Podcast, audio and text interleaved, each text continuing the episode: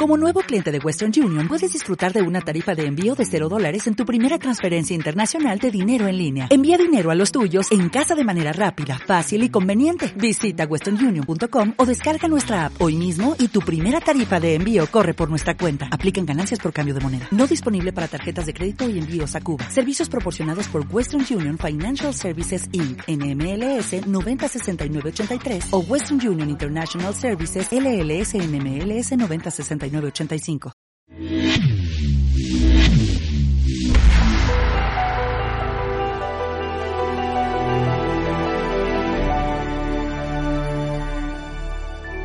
Saludos y bienvenidos al episodio número 174 de Hablando 24 Frame, este que les hable Gabriel Nieves. La invitada que tengo hoy es una productora y escritora. Eh, me fui en la conversación más en la cuestión de la escritura, porque quería que la gente entendiera lo difícil que es sacar una idea, escribir el guion, el proceso que toma, eh, más que la cuestión de la producción. Eh, de verdad que la pasé espectacular. espero que mucha gente entienda este proceso de la escritura, de cómo lo importante que es escribir un guion bien trabajado, bien pensado y que toma tiempo, para que entonces eh, puedas tener una mejor película. Es bien importante esa base y quería tocar ese tema y creo que lo tocamos súper bien. Eh, vamos a dar unas gracias a la gente que auspicia este podcast. Empezamos con la gente de Barraca Coffee, que son los que nos traen el café para mí para mis invitados. Barraca Coffee tienen eh, el café disponible para la venta en su página barracacoffee.com. Ahí usted puede ordenar el café. Eh, recuerden que cuando van a pedir el café, digan cómo lo hacen, en una greca, en una máquina expreso, dependiendo cómo usted lo haga, eh, eso ayuda a que ellos le preparen el café para que todo el mundo disfrute del buen café de Barraca Coffee. Obviamente la gente de OFX, los monstruos en muebles de oficina, pasen por su showroom que está ubicado en la, calle Eleanor Rubel 23 en Atorrey o métanse a la página ofxoffice.com para ahí ver la variedad grandísima de muebles de oficina que tienen. Si a usted le gusta eh, la cultura popular, los cómics, las películas, eh, las series de televisión, los invito a que vean Hablando Pop eh, o escucharlo. estamos en los dos formatos, estamos en, YouTube y estamos en podcast. Hablando Pop es un proyecto que hago con Sly Juan, el cual hablamos de todo lo que tiene que ver con cultura popular. Me encanta ese, ese show, es un espectáculo espectacular, valga la redundancia y dése la vuelta, verifíquenlo, tal vez para ti, tal vez no, pero dale la vuelta y dale la oportunidad a Hablando Pop, que aquí lo puedes conseguir en este mismo, eh, en, las mismas páginas de Hablando 24 Frame. Bueno, eh, obviamente eh, recuerden que estamos ahora en Liberty, canal 285. nos pueden ver por allá, pueden ver todas estas espectaculares conversaciones que tengo con gente bien chula. Dele la vuelta a Liberty Cable, canal 285. Bueno, nos sigo hablando y vamos a darle.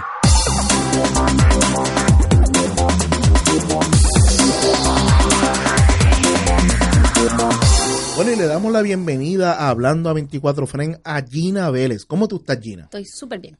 Gina es eh, productora y escritora eh, de eh, de Prótesis, que es la película que todavía está en cartelera en este momento. Estamos en, Fine Arts, ¿verdad? Hoy terminamos en Plaza Las Américas y empezamos, oye, miércoles 30 de octubre y empezamos el jueves 31 en Fine Arts de Miramar. Okay, ya pronto empezamos en los dos, eh, tanto en Miramar como en Fine ah, Arts de Atorrey. Sí, esas cosas o sea, que para, ya este, el lunes cuando está saliendo este episodio, está, estamos en Fine Arts de Miramar. Ok.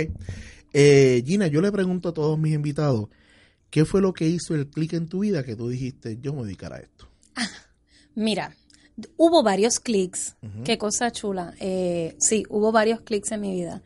El clic del amor por la lectura y el amor por las historias. El clic de la de historia. Yo soy historiadora. Eh, así que es contar algo, relatar algo, investigar. Y el clic en la universidad. Eh, Ariel, y, Ariel y yo en la universidad. Unos cuantos, unos cuantos. Sí, sí, sí, hubo unos cuantos. Este, Ariel y yo estaba, eh, Ariel Anexi, director de prótesis, ¿verdad? Que además es mi esposo. Eh, estudiamos juntos en la universidad y fue en la universidad que de momento empezamos a decir como que contra esto del cine, esto nos gusta, esto es como una simbiosis de, de unas destrezas de uno y el otro. Y ya pero no lo veíamos, no lo queremos hacer, pero no lo veíamos todavía como una profesión. Claro, esto es más como un gusto, es Esto como una cuestión como de que esto, me, Quiero- esto quiero- me llama la atención, quiero hacerlo, quiero probarlo. Quiero, quiero probarlo, yo quiero aprender más de esto, yo quiero atreverme a escribir, a escribir cosas de esto. ¿Verdad? Porque yo venía de la historia, tú sabes, yo venía de otra Sí, cosa. Sí. Eh, y por varios años fui maestra, eh, cosa que me encantó, que lo amé, lo adoré. Todavía mis estudiantes los veo mucho por ahí, pero entonces eh, surge la oportunidad de tener como un, un cliente y al paralelo estábamos desarrollando esto que era Producciones Cabeza. Y ahí de momento tenemos como que este gran primer cliente, es decir, ah, mano, sí podemos vivir de esto. Ya no son trabajitos, ya no son cositas, ya no son cortometrajes por aquí y por allá. Esto es real. Y por ahí nos fuimos, muchachos, hasta abajo. O sea, y cuando entonces te tiras con, con él a, a, a bregar más lo que la eh, producción es cabeza, sueltas entonces la, la el, el, el enseñar, eh, o sea, Sí. no dejas de Bueno, ser maestra. Yo no dejé de ser maestra porque nosotros por muchos años eh, dábamos talleres por todo Puerto Rico de, de escritura creativa, de desarrollo de historia, el- el- tanto Ariel como en fotografía, eh, desarrollar un guion de radio y todo este tipo de cosas. Así que yo siempre seguí enseñando, siempre y todavía. Me- es algo que todavía me encanta hacer, que ta- voy y visito alguna clase y doy alguna charla. Eso está, está, está, Es- está en mí. está en tu Está, ADN, está aquí. ADN no, tiene eso de- totalmente. Totalmente lo de compartir es, es inevitable. Ok, eh, cuando uno, uno se lanza a esto y uno está produciendo, la producción pues puede ser más innata, ¿no? Es más de, de, de lógica, ok, vamos Sí. a hacerlo, vamos a... Y empiezas, ajá, logística, y empiezas como a trabajarlo. Pero la, la, en la cuestión de escribir ya son Mm. otros 20 pesos, porque ahí Yeah. tienes que empezar a, a- Primero que tienes que empezar a escribir whatever, lo que sea. Claro. Eh, Tienes que empezar a soltar lo que está en tu mente y empezar a escribir. Pero entonces después te encuentras con que tienes que darle forma dependiendo a lo que vas a escribir. O sea, Claro. una película, un libro, lo que tú quieras. Claro. Luego viene el otro punto de lo que estoy escribiendo es bueno. a la gente le gusta. Claro. Oh. Este, y los miedos que eso trae. Correcto. Y las inseguridades. Sí, es que... Háblame un poco de la escritora.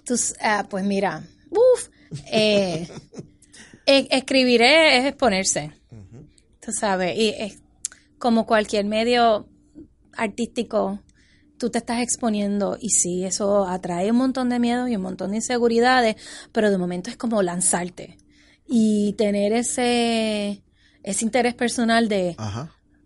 esto tiene que crecer, de esto tiene que hacerse. Esto tiene, yo tengo que compartir esto porque eso es- al final es eso, es como un, un deseo bien aquí de yo tengo que compartir esto, yo quiero que alguien lea esto, yo quiero que es, es eso, es, es estar en contacto con la gente, eh, es estar en contacto a alguien, tu historia, lo que tú estás diciendo, que yo creo que por eso siempre me gusta enseñar, porque tú estás con alguien, tú estás recibiendo y estás dando, Claro. y lo mismo el cine, aunque sea a través de una pantalla, tú estás dando algo, tú estás proyectando algo y la gente lo recibe, sea por la risa, por el aplauso, por el abucheo, lo que sea. Pero es eso, es como un contacto humano. Sí, estás creando un- algún tipo de reacción. Totalmente. Y escribir, pues, es, es un poco eso, eso de lanzarse a esa aventura Sí. de yo creo que esto a alguien le va a hacer eco. Yo creo que alguien se va a ir conmigo en esta, en este viaje que yo tengo dentro de mi cabeza y se va a, a inmer- en una inmersión en esta historia y va a hacer clic, como tú dices. ¿Cuándo fue tu primer, eh, lo primero que escribiste que se lo diste a alguien? Uf, Vamos, eh, sea tu esposo, tu mamá, mira, a alguien que tú digas, ok, léete esto que escribí. Porque ahora mucha Mira, gente escribe y sube redes digo- sociales, pero no me das el feeling de que Yo gané mi primer concurso de ensayo a los 13 años. Yo soy, así soy. ¿Ves? Esto sabes, esto está, eso está ahí, como a los 13 años, sí, en una, eh, una actividad Yo de la imaginé, escuela. yo me imaginé que- Sí, eso está, eso, eso yo lo venía, mira, eso estaba ahí. Yo lo venía arrastrando como a los 13 años. la- fue la primera vez que yo me atreví a entregar un ensayo Ay, que iba para una temprano, fue bien Sí. temprano.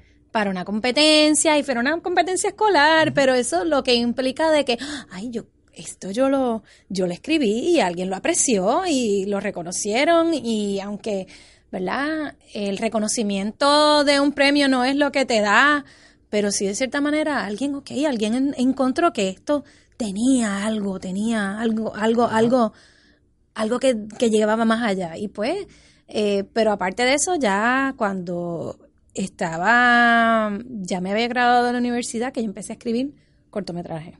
Ok.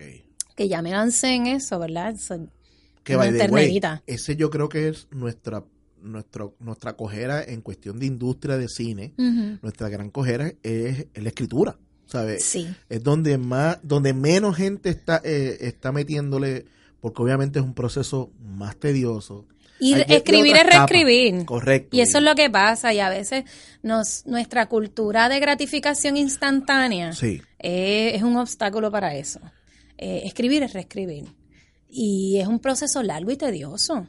Y lo que pasa a veces, que me pasó a mí en algún momento, y que sé que le pasa a, algo, a otros amigos y amigas que están tratando de escribir, es que no tienen con quién compartir a veces lo que están escribiendo. Y que alguien se siente y lo lea y te digo, "Tas- te estás haciendo una paja o esto estás yéndote del punto. Ese proceso no todo el mundo lo tiene. Y yo siempre que voy y conozco a alguien, se lo digo, como que envíame lo que escribiste. Yo quiero leer guiones. A mí me han eh, me enviado otras cosas que no necesariamente. me- alguien me escribió una, me envió una novela. Yo no soy la persona para evaluar tu novela, pero yo quiero recibir guiones, yo quiero recibir historias, ¿sabes? Y, y la gente se sorprende cuando yo le digo, mira, mano, envíamelo. Vamos a sentarnos, nos, nos sentamos un café y nos sentamos a leer juntos las historias. Porque eso es bien valioso y eso es bien importante. Y- mientras y- tú no leas, Y hay tú- mucho miedo a la crítica, entonces por eso a veces no se atreven a Sí, darlo. Y, pero sí, lo- eso es la ventaja que yo tengo de haber eh, crecido profesionalmente con artistas. ¿ves? Ariel viene del mundo de las artes plásticas. Eh, y Ariel y yo somos novios desde casi desde que nacimos. Así que, una cosa así. Toda la vida. Toda la vida, toda la vida. Este, y pues yo vi a Ariel en su proceso como artista plástico, fotógrafo, Ajá. lo que es la crítica. Eso es algo que le hizo crecer mucho y, y yo lo vi. Y yo vi como que, ah, mano, mira qué nítido, porque pues él, eh, él creció mucho como artista gracias a ese proceso de la crítica en el departamento de arte en ese momento en la universidad. Y a mí me, y me hizo eco, me, me, como que, mano, esto es lo que uno necesita. Así que a mí me gusta recibir la crítica. Afortunadamente, estoy rodeada de un círculo de amigos y de colegas que también. Y, y yo creo que eso nos ha ayudado mucho. Y en el caso de prótesis específicamente, la ventaja fue que fue una mesa de escritores. Nosotros éramos cinco mentes trabajando la historia y en ese pim pam, pim pam y dame, dame, te doy, no, esto, dale, saca, pon. Y eso, pues, ayuda un montón. Lo curioso de esto es que esto nace de un taller, ¿no? Sale de un taller. A mí cuando eh, escuché esto me llamó mucho la atención porque a veces cuando la gente se tira al ruedo y ya llevan clientes, trabajo, Sí. el ir a un sitio a coger un taller es como que, no, yo estoy haciendo esto, o sea, está ese ego como que, Dude, ¿quién me a va mí a decir me a mí? encanta. Y eso es lo mejor del mundo. Yo cada vez que puedo, Descubres algo, siempre hasta me monto en un avión, en avión y voy. A ver, tú descubres algo cada vez que coges un taller. Eh, y tal vez muchas cosas que Y con gente diferente. vamos, Eso claro, es lo más que a mí me ha ayudado. Ay, no te eh, preocupes. Lo más que a mí me ha ayudado precisamente es con, es con gente diferente. Porque he tomado una sarta de talleres. Eso ha sido fundamental en mi crecimiento. Y buscar, y te metes en internet y los buscas. Eh, pero sí, sí, sí, no. eh, de hecho, yo estoy mirando otro laboratorio de guion para zumbarme Claro. eh, donde sea, en Colombia, donde haya que ir, hay que ir. Y fíjate, hay una cultura entre cierta, ¿verdad? En, mi- en la gente a mi alrededor que sí, que, que vamos a hacer esto, porque nosotros reconocemos que hay unas deficiencias en términos de la preparación profesional de guion. Eh, ahora hay, ¿verdad? Cuando yo estudiaba en la universidad no había, No esto de guion. Había una preparación en cine en la universidad, en Río, en la UPI en Río Piedras, había eh, Sagrado, tenía su- ¿verdad? su programa de, de comunicaciones y se daba un poco de cultura de cine. Pero esto así Pero era bien de... poco, era bien poco. Era bien poco y era bien dirigido. O sea, yo vengo de Sí. Sagrado. Yo, cuando yo me, estu- yo me gradué ahí, yo me gradué de telecomunicaciones. O sea, la palabra automáticamente lo dice, es Claro. televisión. Sí, sí, es sí. Televisión no para que tú hagas televisión, es para que tú trabajes Trabaje un en la televisión, claro. Sabe que la cultura siempre, obviamente en todo, la gente dice, no, que en todo, nos, nos, eh, desde muchos años nos enseñaban a trabajar para otro. Sí, sí. Esta Que- cuestión de nosotros crear. Que mira, eso es también otro de los obstáculos bien grandes de producir cine aquí, porque tú estás trabajando para otro y no tienes tiempo entonces para trabajar tus proyectos. Y de momento tú tienes un guion, o sea, de prótesis lleva arrastrándose casi 10 años. Eh, la otra, lo- varias de, de las historias que, que yo trabajo y que se están desarrollando son que llevan varios años en el tintero, que es parte del proceso de uno, que esto está, Claro. no, es, no es que eso esté mal, pero a la misma vez, ¿cómo yo voy a hacer crecer esto? Si yo no tengo el tiempo para desarrollar, para dedicarme al 100% a esto. Eh, y eso obstaculiza el desarrollo de un cine y de, con nuestra idiosincrasia, con nuestra realidad.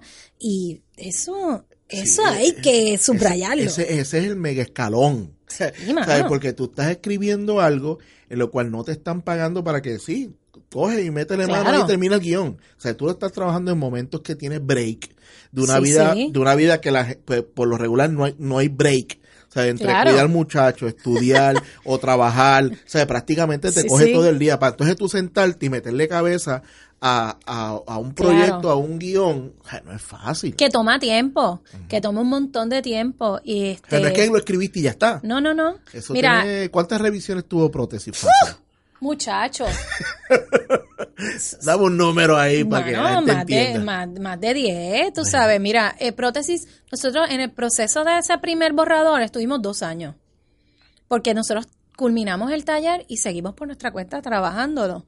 Los otros, los cinco, eh, se dio una dinámica tan chula. Juan Carlos, Gisela, Eduardo, Ariel y yo seguimos por nuestra cuenta a trabajar después de haber sacado un montón de cosas buenas de ese taller, esa, esa estructura, ese armazón de la historia, gracias al taller, nosotros lo seguimos por nuestra cuenta, porque el taller dura un tiempo específico. Claro. Y nosotros dijimos, no, lo vamos a terminar.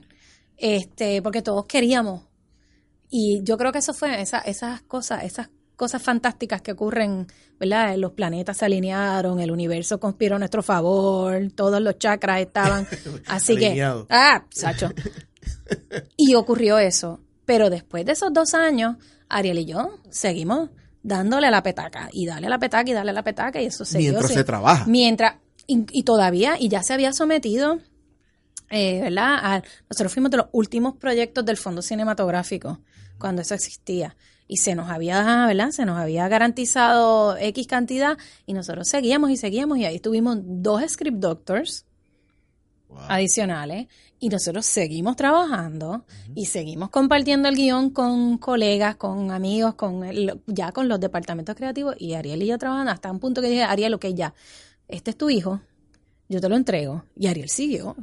Y Ariel siguió y se siguió en reescritura y se reescritura constante, constante, constante. Porque eh, cuando tú estás desarrollando el proyecto, tú te imaginas la película de una manera, pero entonces aquí viene la realidad de producción y de las necesidades de presupuesto, entonces tú tienes que ajustar y de momento la paja que te hiciste sobre cómo iba a ser esto no Eso puede ser. Y así, y tú sigues y sigues y sigues y sigues, hermano, hasta que lo logras. Eh, ya la gente que, está escuchando este podcast tiene que haber escuchado los anteriores y Mm. saben que a mí la película me gustó mucho. Eh, bueno. lo he dicho de demasiadas veces. Eh, Le encantó, Sí, me le encantó. encantó. Me encantó la Síguelo, película. síguelo y, diciendo. Y, y me encanta decir que me encantó. Eh. Porque contra, esto es parte de nuestra cultura de cine. Sí. ¿sabes? Y estoy harto de escuchar eh, esa crítica negativa, ¿sabes? Yo Sí. entiendo que nada más el mero hecho de llegar a la sala de cine es un fucking éxito, Claro, ¿sabes? sí. Ya de- después de ahí depende de muchas cosas. Claro. Eh, pues que tú sabes también cuando ya le llevas al cine, tú sabes tus defectos, ¿sabes? Vamos, Claro. tú sabes qué, qué puede apelar, qué no puede apelar, dónde, dónde me caí. Pero llevar una película aquí en Puerto Rico a la sala nada más es un logro Es como un parto. Totalmente. Este es nuestro tercer hijo. Literalmente yo lo veo así. Yo tuve hasta el día antes de que, de que se estrenó. yo le decía a Ariel, yo siento como este rush de endorfinas y este nervio y alegría a la vez que yo no sentía esto desde que parí la última vez. Y sí, er- er- porque de momento es soltar esa bolita al aire que ya no depende 100% de ti, sí, depende de la promoción, pero todo claro. esto lo que... Pero es lanzarse, es lanzarse a un atrevimiento bien grande eh, y es bien difícil, es bien difícil. Y vamos, y a eso le vas a añadir que estamos con un país que no tiene costumbre de cine, ¿sabes? De boricua, que por muchos años el estigma era, es de aquí, es una porquería. Claro. Este, tiene, se luchan muchas cosas para nada más hacer que tú compres ese boleto y entres. Sí. Eh, gracias a verdad que la tecnología ha cambiado mucho y ha, ha habido un aire diferente en estos Sí. tiempos en que se está creando mucho más cine. Y, y la gente se ha expuesto a otro tipo de historias. Yo creo que eso es una cosa favorable, claro, que eh, las plataformas digitales han permitido que la gente de momento vean eh, series de televisión de Corea y Correcto. como este boom y hermano, qué cosa más cool. ¿Tú me entiendes? Estás viendo otro país, estás viendo otra cultura, de momento estás viendo otra manera de contar una historia. Por eso yo pienso Y eso está que- bien nítido. Sí, yo pienso que ha ayudado mucho exactamente lo que estás diciendo, porque eh, abre a las personas a aceptar que existen otras cosas de las que siempre, pues nuestros cines están Sí. Llenos no- de, de- de historias americanas, pero de, y de directores americanos y producciones Sí. americanas, pero cuando te da un poco más de, ah, mira, esto existe en otro lado, Claro. esto se cuenta de otra manera, hay otros ritmos, no tienen Y que ser siempre los ritmos hollywoodenses. y a- de la misma manera hay otra generación de gente viendo el cine también buscando otro tipo de cosas, buscando otro tipo de, de- apelando a otro tipo de sentimientos. Y eso también es importante y es válido, porque tú buscas una experiencia cuando tú estás yendo al cine. Yo voy a ver Star Wars buscando una experiencia Claro. específica. Claro. Y eso está brutal. Y si eso llena mis ex- expectativas de esa experiencia, pues chulín. Eh, cuando la gente va a ver también películas de este humor negro, están buscando una, una experiencia que te yo, toque ciertas fibras. Y yo creo que eso es lo más chulín que a nosotros nos ha... La, del feedback de la gente ha sido ese, como que, mano, les tocó, les llegó, les gustó, le, y le, le, le, le- le sonó, y pues eso está bien nítido. Y de cierta manera, pues estamos en un momento súper interesante entonces para seguir produciendo cine, porque la gente se está abriendo a Ah, ver otras exacto, cosas. exacto. Y eso es formidable, pues este es el momento de atreverse, de atreverse a escribir otro tipo de historia. Esto sigue siendo, ¿verdad?, un experimento nuestro, así que hay que escribir otro tipo de historia y, y repensar y revisitar incluso ese otro cine puertorriqueño que también está ahí, que es, hay tantas cosas buenas también que uno no, a lo mejor no le dio la oportunidad porque lo estaban mirando a través de este cristal específico.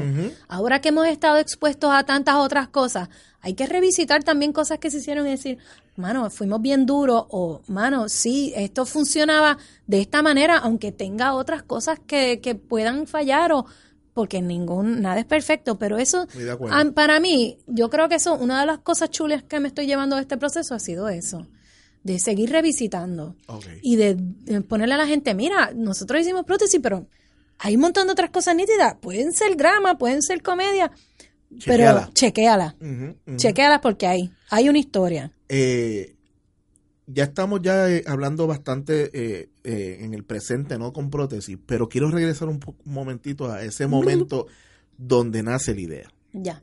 Eh, llévame esa mesa. Eso está en un taller y se tira. Me imagino que todo el mundo tiró ideas. Sí, eh, eh, parte de la, de la estructura del taller era todo el mundo va a promover- proponer una premisa para una película. Nosotros, en el, como parte del taller, era bien metódico, ¿verdad? La premisa, el outline, la, to- y tú, eras, tú eras enseñándote la estructura. Claro. Y, y para entonces trabajarlo juntos como mesa y como los roles, el head writer y ese tipo de cosas y cómo dividirse el trabajo. Y a mí esa cosa me encanta. Yo soy metódica hasta la muerte. Una cosa. O sea, que estabas tú nadando donde te gusta. Sí, dame reglas. Dame regla. Me encanta. Me encanta. Eh, porque yo escribo así, yo soy bien metódica, yo sigo mi sistema, yo tengo la cuestión, la pendejada, las tarjetitas, sí, el desarrollo de personaje, dale hasta abajo. Y en el taller tú tenías que acercarte y ¿Eres de pizarra? ¿Eres de pizarra? Yo soy de index cards. De index cards. Pues, yo soy de index cards. Lleno las paredes y me encanta, y me encanta mirarlas. A, mí me gusta esa strip. Ariel también, Ariel y yo, ah, por colores. Sí, sí. Eh, y también ahora que las que también las hago las tarjetitas digitales, ahora el Final Draft me lo Sí, sí, hay cosas que han cambiado, pero a mí me encanta esa pared llena de, colores. pero todavía trabajo con tarjetas en ciertos momentos. Yo estoy físicamente con tarjetas, aunque las tengo en la compu. Hay pero cosas, están. Están. Y las pongo frente a mí para escribir, una cosa bien chula, eso lo aprendí. Está aquí, está aquí. Pues en el taller tú te tú lanzabas al ruedo una idea de una premisa. Eh, ¿verdad? Bien simple y un, yo creo que era como un argumento corto así de quién era este personaje. Este personaje y cuál era la situación y la la. Todo el mundo tenía que tirar una idea, así que éramos, éramos cinco mesas, yo creo, de escritores y como cinco personas por mesa, así que ahí más o menos eran veintipico de ideas rondando por ahí. Y pues cada, cada persona escogía la historia donde quería trabajar y yo coincidí con esas cinco personas interesantes, Ariel, Eduardo, Gisela y Juan Carlos. Y ellos pues escogieron mi historia. Y de ahí entonces nos lanzamos a trabajarla y seguimos entonces todo el método, todas las opciones dramáticas, la escaleta, y de ahí el primer, las primeras 10 páginas, y por ahí, por ahí, por ahí, por ahí. Pues yo, eh, si ya viste las entrevistas, yo dije que en esa idea nada más había que darte el Oscar, porque la premisa, la premisa estaba súper interesante, pero mm. yo quiero saber cuál era la premisa original. La pieza que falta eres tú. Mm. Esa era la premisa, esa era la gran idea, la pieza que falta eres tú. Y de ahí salió todo, ¿verdad? Este tipo, espectador en su propia vida, con un trabajo bien diferente, que eso por ahí también fue, ¿verdad? Esas, fueron esos elementos que se fueron uniendo. Una persona en unas circunstancias específicas, ¿verdad? Un, tipo que hace prótesis, que le tiene miedo, fobia a la sangre, y de momento llega la filmación de una película de horror a su pueblito. Y todo eso enmarcado en que alguien muere y él tiene que bregar con el cadáver. Un tipo que no da un tajo en su propia vida. O sea, él es excelente en su trabajo, pero no levanta ni un dedo para su propia vida, porque él es un espectador.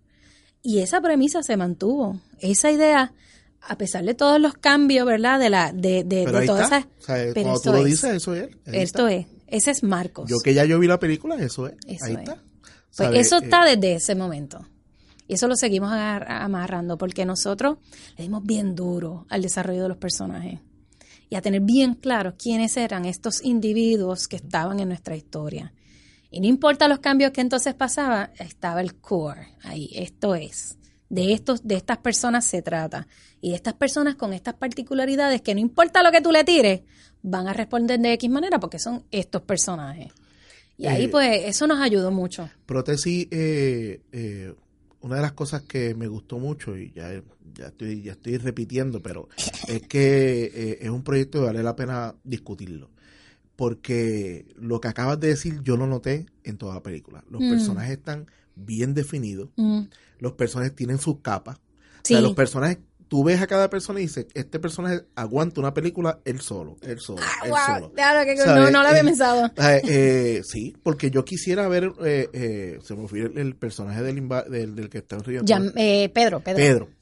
Él debe tener una historia espectacular, ¿sabe? De cómo él llegó ahí, por qué él está ahí, qué le ha pasado, por qué es como es. Todo, todo, cuando desarrollamos los personajes, se hizo la historia de cada personaje. Pues ya ahí hay una película. Sí, totalmente. Eh, esa historia sería espectacular. El mismo personaje. Pero esa película sería. No, Dios mío. Esa película es para sala pequeña porque ese Pedro es terrible. Sí, no, es fuerte. pero pero eh, eh, cuando, cuando yo creé este podcast, yo entendía que todo el mundo tiene una historia maravillosa. Y los pepas que tú no, no los ves, tú sabes. Yo, yo no sé tu historia porque no te conozco. Yo, eh, eh, y, para, y entonces cuando tú ves una película que dice, ah, ese personaje, su vida tú entonces sí trabajaste el personaje. Sí. Porque tú ves, yo he visto 20 películas que yo siento todos los personajes que están flotando ahí y me los puedes cambiar y a mí no me importan. Pero cuando tú empiezas a ver capas, y by the way, lo otro que también se lo dije a Ariel, una cosa es tener un buen guion y otra es tener un buen ojo para ese guion. Claro. ¿Sabe? Cinematográficamente hablando, está bien hablada. ¿Sabe? Yo entendí los momentos y muchas veces las limitaciones de producción ayudan a que tú entonces crees el mundo más, más apegado a lo que realmente debe ser. Y que tú mantener el norte de qué es lo que yo tengo que contar. ¿Qué es lo importante? ¿Qué es aquí? Y entonces tú cut through the grease y tú sacas, sacas, sacas del medio y vas a lo que vas. Porque sí, nosotros estábamos súper, eran, eran, pretendíamos con un presupuesto súper súper limitado a hacer unas cosas. Mira, esta película en términos de props es una cosa absurda. La cantidad de props que requería la película y los props específicos y props que no son simples, tú sabes. Eh, pero nosotros, pero tenía que sentirse natural, tenía que ser parte natural de la historia, porque esto es, ¿verdad? Y el espacio donde ellos están funcionando tenía que ser un laboratorio. Este, y eso pues trae unas complejidades. El laboratorio del papá de Marco y los insectos, tú sabes. Que, ese laboratorio, tras que es un laboratorio, es un, un laboratorio que tiene una época diferente a, la que tiene el, actor. Y por suerte, pues Puerto Rico, como hay tantas cosas vintage, porque nada hacen... Pues porque no las actualizan. Porque nada, mira, mano.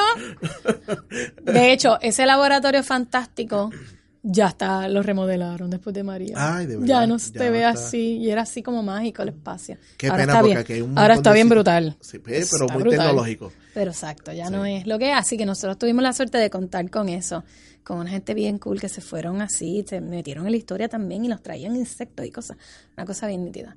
Eh, pero sí, como tú estabas mencionando, tener el ojo para poder discernir de qué no va, qué va, pues ahí hay que darse el Ariel tú sabes, a Ariel.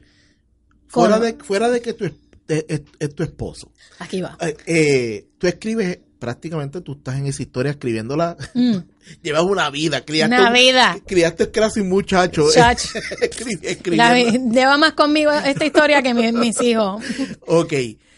Tú, obviamente llegó el punto que hiciste así. Sí. Te toca ahora llevar esto a la pantalla cuando ya lo ves en la, la pantalla, porque sé que estuviste en la producción, yo mm. sé que estuviste en todo Bueno, en la producción yo no estuve en muchos momentos porque yo estaba eh, embarazada, mi segundo bebé así como que con 37 Pero vamos, casada con el director, estabas en la producción. yo estaba en la producción.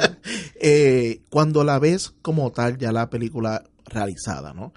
De una cosa que estaba en papel, verla ahora en pantalla, llenó todas tus expectativas. Sí, mira, yo tuve esa, ese momento de ¡Ah! desde que empezamos el casting.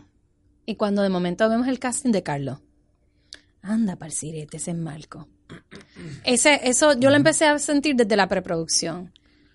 Cuando José Manuel Díaz nos yo por primera vez que yo entré al laboratorio, al lobby del laboratorio donde están las sillas, cuando yo entré ahí yo hice, anda, parcirete, esto es. Ya yo lo veía. ¿Cuántas páginas yo escribí de este laboratorio? Eso mismo. Me imagino que eso es. La descripción física de los espacios, porque el pasillo tenía que ser de esta manera para que no, este no pudiera pasar, porque de eso dependía un montón del bloqueo. Cuando yo llegué allí y yo vi eso, yo lloré. Y de momento ahí ya yo estaba diciendo, ok, esto es. Y yo tenía cierta seguridad. Quiero hacer una, quiero hacer una, te voy a parar un momentito porque quiero hacer una comparación para toda esta gente joven que escucha estos podcasts. la comparación es la siguiente. Tú leíste Harry Potter y un día llegas allí a, ver la atracción de Harry Potter y dices, ay, estoy en la barra de donde tal cosa. Estoy en el castillo que, que visualmente lo ve pues para ella entrar al laboratorio es exactamente lo mismo. Es de momento, Marcos es real, Aguirre es real, esto está pasando. Cuando yo vi por primera vez a Yamil en la silla sentado, yo anda pa'l sirete. Cuando yo vi incluso a Iliana García como la mamá de Marcos y yo veo todo esto que están haciendo porque hicieron Maya con props y vestuario. Yo estoy, esta gente se fue hasta abajo con nosotros. Esta gente, Amaris, con el vestuario y tú, eh, cuando vimos a Ana. Y yo, ay Dios mío. Para mí ya e- en ese momento, this is real. Sí, y fue súper emocionante. Debe ser un Cuando feeling bien chulo. No, es un feeling brutal. Y entonces, como obviamente estar con Ariel en el proceso y no ver, yo verlo a él en su proceso, en este proceso tan, tan de él, tan de nosotros, pero a la misma vez tan de crecimiento, y verlo realizado, sí, la emoción está brutal. Y sí, yo de momento, sí, esta era la película que nosotros nos imaginamos. Esto era lo que nosotros queríamos, esta era la sensación que nosotros queríamos al ver esto. Y se siente brutal. Yo me lo imaginé porque eh, llevas un proceso bien largo. Entonces, Ya, yo yo le puedo hacer esta pregunta a mucha gente que hace cine en este país. Pero yo estoy claro que mucha gente escribe guiones y no están tan sumergidos en ese guion como deberían estar. Mm. Son guiones más porque que hay que sacar la película Sí. y le- contar la No, y que el historia. proceso Y es y es, específico. un proceso sí. diferente. Pero esto es una película que yo entiendo que la leí bastante, ¿sabes? Yo la, la vi y mi feedback a e- a- en, en base a ella prácticamente, y Ariel me lo dijo, o sea, la, la- la leíste.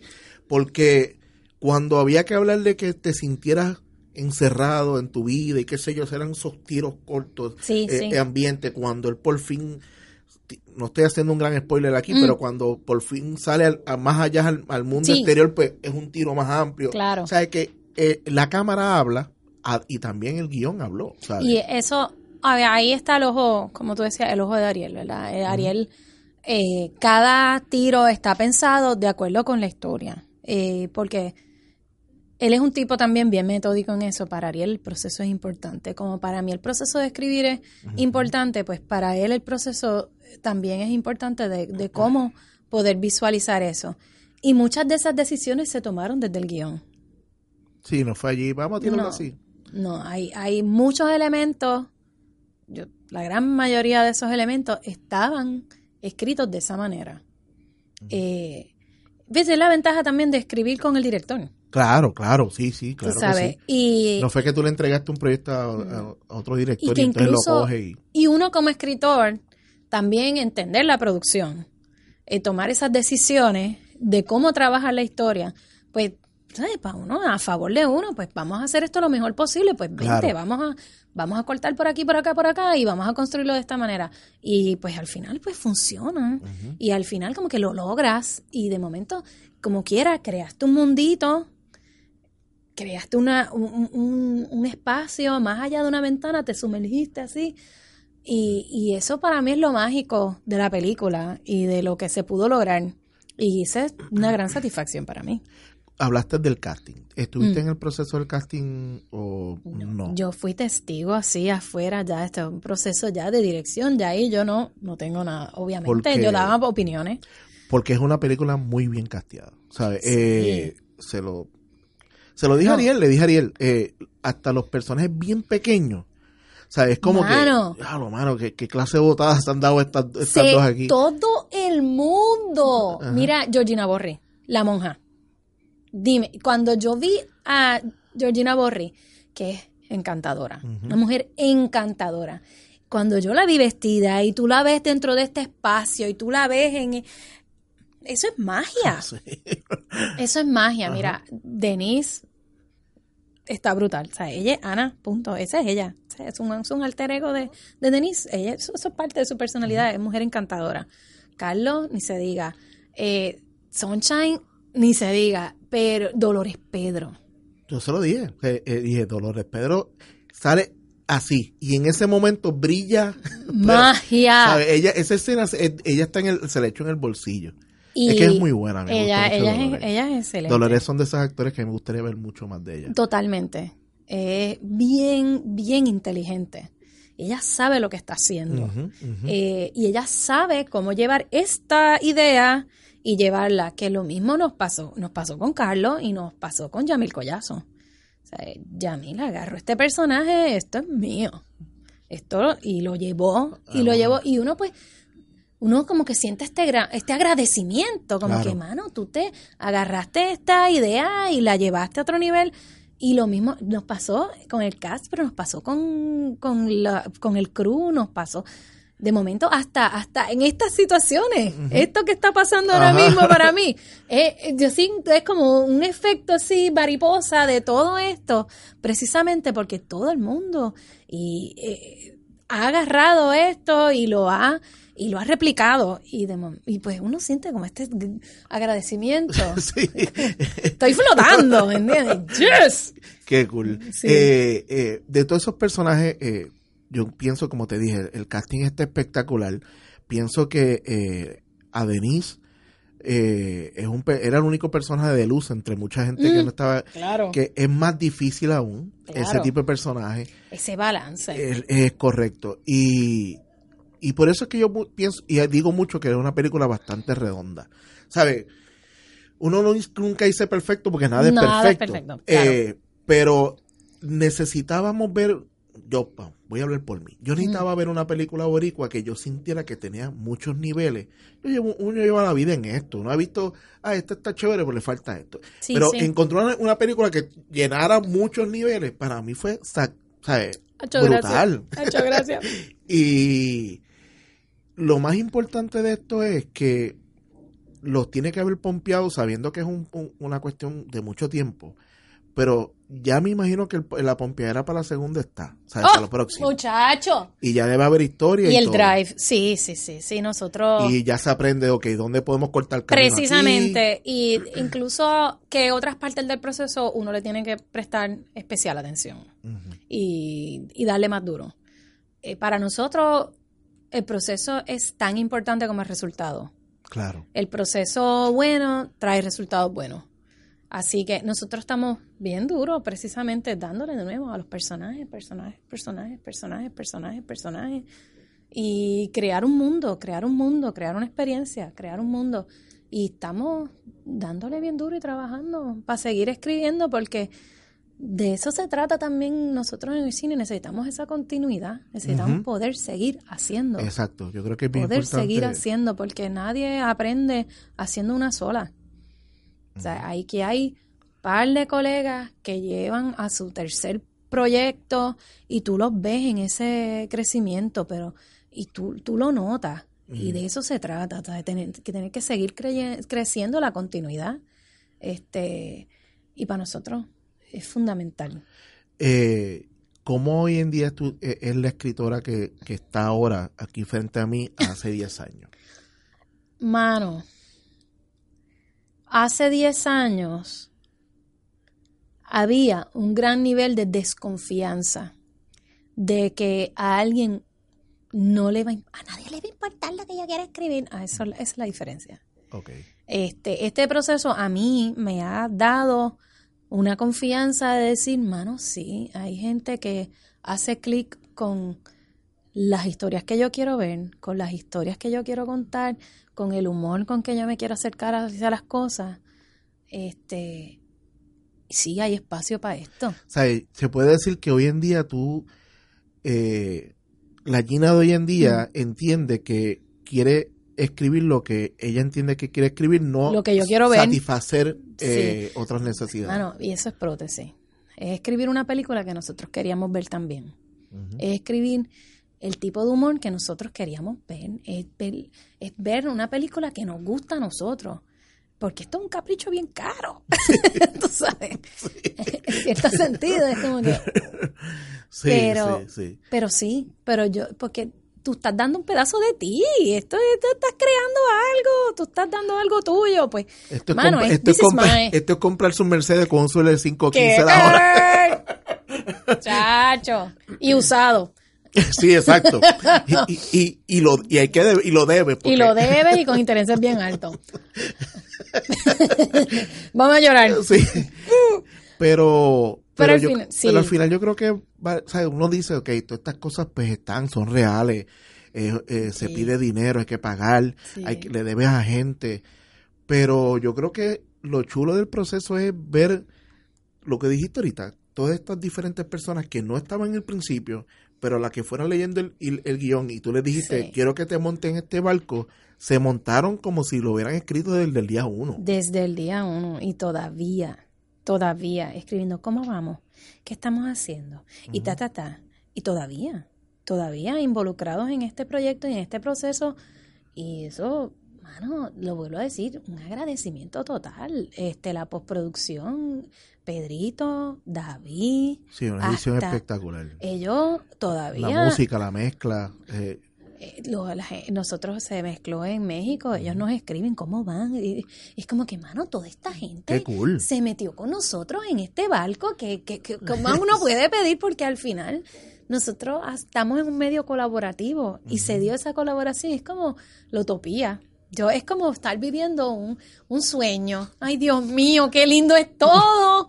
todo el mundo quiere participar y todo el mundo se está, em, pero más allá del apoyo de ese tipo, que uno sabía que contaba, que nosotros, sabíamos el cariño de todos estos colegas y colaboradores, pero para mí, al igual de valioso, ha sido, mano, que les llegó, que les gustó, que de momento sí, que...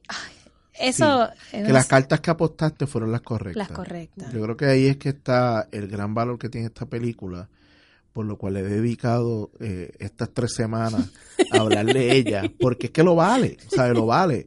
Otra yo las cubro, pero esta la estoy cubriendo este, y es porque yo hago un podcast que originalmente nació para hablar de, cine, y a mí me encanta hablar de cine. y yo quiero que la gente escuche esto, y si pasaron 10 años y, y se topan con este podcast, eh, digan, ¿qué película es esa? ¿Dónde está? que, Voy a llorar. Que se convierte, que se convierte en una película de, culto. O sea, para mí eso es... Uf, dude, diablo. es que... voy a llorar. pero es que yo creo que ahí es que está el cine. Y hay, y hay espacio para más, eso es lo nítido. y yo siento como esta esperanza de este momento que estamos viviendo precisamente por eso. Eh, que yo sé que ahí hay, por ahí afuera hay otra gente tratando de hacer cosas también eh, de este tipo que to hay espacio para todo. Nosotros somos un mercado así chiquitito y estamos claros pero eso no significa que no haya espacio para. Yo estoy loca. Ahora que tú mencionas películas de culto. Hay gente haciendo películas y cortos de horror bien gufiados aquí en Puerto Rico. Acaba de pasar ahora el, Luzca. Eh, hay cosas bien nítidas pasando. Hay gente con trayectoria aquí eh, bregando con cine de horror. y, y todas estas cosas las necesitamos eh, las necesitamos porque siguen siendo maneras de contar historias. Eso es bien importante. Y cine de fantasía. Y cada vez estamos más duros en animación y cosas bien nítidas pasando eh, en las universidades bregando con animación. Y eso es importante. Porque al final, la gente que habla, la gente que, que se expone, esa gente crece. Y eso es un crecimiento personal. Y el crecimiento personal se replica va y lo, y lo así, lo así hasta abajo, se replica como país. Correcto. El, arte, sí, el arte sana, el arte hace esto, el arte te hace crecer y te hace conectar con la gente y nosotros necesitamos conectarnos. Eh, conectarnos. A mí una cosa que me gusta mucho del movimiento que se está viendo hoy en día es que el apostarle al cine, el cine siempre fue una industria espectacular, aquí nunca la, abrazaron de la manera que tienen que abrazarla y ver que hoy en día puede ser realmente la industria en que sí genera el trabajo que se necesita. La televisión siempre fue como este gol estar en televisión, sí. pero la televisión nunca quiso pasar lo que era el confort zone de mantener y no retarse. El cine bien, llega un momento en que la gente cuando hacía cine, hacía cine de imitación. Este, ok, vamos a hacer esto porque lo vi en tal y tal cosa. Este, este género es el que les gusta a la gente. Mm. Una de las cosas por la cual yo sigo con la cuestión con ustedes y la película es porque la historia de ustedes no fue una historia que es el comfort zone. Esto es lo que yo quiero traer, una situación fue un riesgo, sí, claro que es, una, una mega carta jugada que es como que, pues, este es lo que queremos contar, nos puede costar bien caro. porque este capricho caro. Porque somos el, el, conejillo de India aquí, ¿sabes? Somos este punto de contar una historia que le gustará a, toda, a todo el mundo, no le gustará, el, le entenderán, eh, no la cogerán diferente a como nosotros queremos presentarla. Hay un montón de dudas, por eso es mi aplauso. ¿Sabes? Por eso es que yo digo, la película hizo su trabajo porque se tomaron muchos riesgos, o sea, no es nada más riesgo económico, claro, eh, eh, es un montón de riesgos que Sí, habla de sí. ustedes como producción. Y, y, eso, y ese riesgo y ese atrevimiento pues viene de, de viene también de una trayectoria de uno trabajar mucho para otro. Claro. Este, de trabajar en producciones que vienen de afuera, trabajar en, en, en películas que vienen de afuera y, y uno replanteárselo como que, ok, esto, esto no dice nada sobre nosotros, hay que hablar de nosotros. Y al final de hay muchas maneras de hablar sobre nosotros y eso también es mi es mi postura como que así fue que yo lo resolví en mi historia. Pero otro lo puede resolver de otra manera y eso es lo que yo quiero ver. Y, y yo sé que eso está allá afuera. Yo tengo cierta confianza como te decía ahorita y cierta esperanza de que esas historias están por ahí de que están allá afuera. Lo que pasa es que necesitamos a veces el espacio para compartirlas y para decirte no te- te- te- te- vamos a vamos a vamos a ayudarte porque Sí. hay mucha gente escribiendo por ahí hay mucha gente con historias y con ideas gufias eh, que no siempre tienen con quien compartirlas y que les diga no no no espérate. Este Vamos encamínate acá. Vamos a. yo estoy dispuesta. Escriben. Call me up. Sí yo quiero compartir. Eh, dale. sí, a seguir leyendo, seguir leyendo guiones y, y buscando que le- eh, eh, guiones espectaculares. así ¿Qué es. tú crees que hoy en día tú puedes decir a la industria le falta estas cosas? Yo creo que a, a nuestra industria nos falta continuidad en desarrollo. Yo creo que la pata que nosotros estamos cogiendo ahora mismo es desarrollo y distribución. Los dos Yo- puntos, el principio y el final. puntos. porque nosotros no podemos hacer crecer una idea sin poder dedicarle tiempo, sin poder darle el espacio a la historia a crecer. Y no hay ahora mismo una, una capacidad de poder desarrollar así esos proyectos de esa manera, porque tienes que vivir. Correcto. Este, en Macondo la cosa está mala eh, tú sabes. Y también, pues, el problema de la distribución, ¿verdad? De, son unas salas en específico las que tenemos y eso, pues, tiene unos retos bien grandes en términos de presupuesto. Y para nosotros, por ejemplo, Prótesis es una película con un género, una mezcla de género, ¿verdad? Que trae también sus retos, pues, cómo entrar entonces también a festivales y a que nos compren el proyecto para tener difusión en otros lugares. Eso es uno de los retos más grandes y es uno de, las de los obstáculos para llevar a los proyectos a otro nivel, eh, en mi opinión. Sí, sí, que es ese comienzo y luego que tengo el proyecto, cómo este proyecto lo- lo- se logra que el mundo lo vea. Así mismo. Gina, de verdad que ha sido una conversación espectacular. Larga. Eh, Gracias. De verdad que le he pasado súper bien. Yo también. Espero saber más de ustedes, saber de, de que traigan más cosas al ruedo y sigan contando sus historias. O sea, Sí, sigan sí. contando sus historias. Sé que no es fácil, No lo es. pero sigan para Pero se puede, se puede, así, aquí vamos a darle el positivismo, se puede, se puede, se puede. Eh, Gina, las redes sociales para que la gente pueda saber de los proyectos de ustedes. Bueno, en Producciones Cabeza lo encuentran en Facebook por Producciones Cabeza, Ujú. Prótesis lo encuentran por película at película prótesis en Facebook, en Instagram y en Twitter. Y ahí Y ya saben que actualmente está la película en cartelera, está en el Sí, final, Fine así de que pasen por allá, dense la vuelta, vean la película para que entiendan por qué yo estoy así. Y nada, te agradezco mucho, ¿ok? Yeah, Bueno, gracias. déjame darte aquí un pin como recuerdo de que Me pasaste siento- por acá. Sí. Y hasta la próxima, Mira. Gina, de verdad que sí. Thank you. Bueno, y hasta aquí otro episodio más de Hablando a 24 Frames. Y como siempre les digo, toda vida es una película. La diferencia es que no todas llegan al celuloide. Bye